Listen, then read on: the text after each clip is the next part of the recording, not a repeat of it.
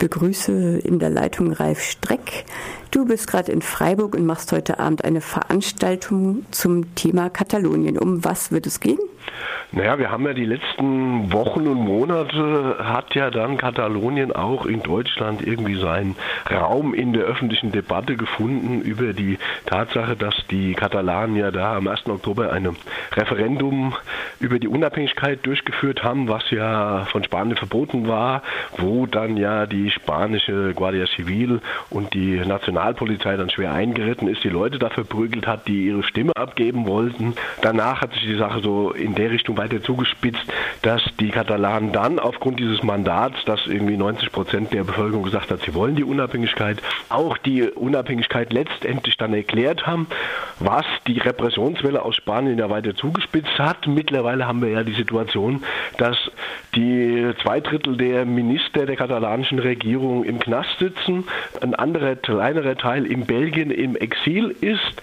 Das muss man sich einfach vorstellen in einem heutigen Europa, dass da Leute eingeknastet werden, weil sie demokratisch-politisch versucht haben, was umzusetzen. Und ich will, wollte so ein bisschen versuchen, auf der Veranstaltung zum einen mal die gesamten Hintergründe zu beleuchten, weil ja auch sehr viele, naja, Fake News in dem Zusammenhang in, in Deutschland im Umlauf sind. Man geht da immer so ein bisschen ran, als würde sich das da um so einen ethnischen Konflikt handeln. Die Leute da in Katalonien sehr unsolidarisch gegenüber den anderen in Spanien seien und so weiter.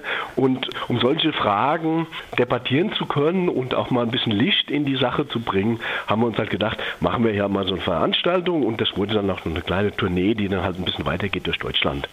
Wo ist denn die Veranstaltung heute? Das ist in dem linken Zentrum in der Klümerstraße. Da wird es heute Abend um 20 Uhr stattfinden und ich würde mich halt freuen, wenn alle Leute, die sich dafür interessieren, da hinkommen und wir da tatsächlich mal einigermaßen vernünftig diskutieren können, weil es gibt halt viele Fragen, die sich an der Sache stellen, weil es ist natürlich auch klar, dass alles, was irgendwie so unter dem Namen Nationalismus gehandelt wird, in Deutschland logischerweise anhand unserer Erfahrungen mit dem deutschen Nationalismus natürlich immer mit so einem Makel behaftet sind.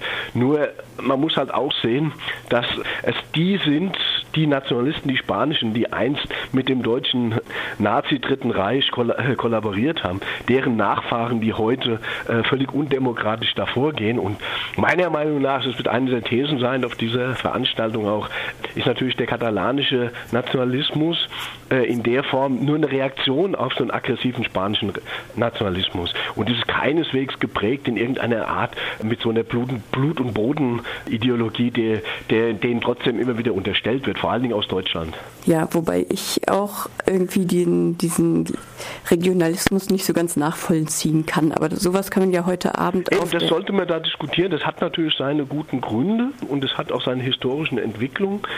Und da kann man das dann halt auch sehen. Also man muss ja auch nicht unbedingt für Regionalismus sein, aber es gibt natürlich trotzdem aus, aus guten Gründen, äh, gibt es ja im Völkerrecht Artikel 1 das Selbstbestimmungsrecht als Menschenrecht. Und äh, man sieht ja auch in, innerhalb Europas oder der Welt, dass man mit solchen Sachen auch äh, vernünftig umgehen kann, wenn man sich anguckt, wie das die Briten in Schottland gemacht haben. Man kann die Leute abstimmen lassen, man kann sie mit einer demokratischen Verführung überzeugen, davon zu bleiben. Und das ist sowohl gelungen in Schottland als auch in Quebec. Und ich glaube auch, dass das in Spanien möglich gewesen wäre, wenn man den Leuten auch was anbietet und ihnen auch demokratische Rechte anbietet. Also fragt man sich halt, warum sollen die Schotten Großbritannien verlassen, wenn ihnen dieses britische Königreich oder das äh, UK sogar das Recht gibt, jederzeit aussteigen zu können. Da fragt man sich ja, warum soll man sich auf so ein Abenteuer einlassen? Wenn man aber eine, mit einer anderen Situation zu tun hat, dass einem die Sprache abspenstig gemacht wird, immer wieder Einschnitte gibt in die Autonomierechte und so weiter,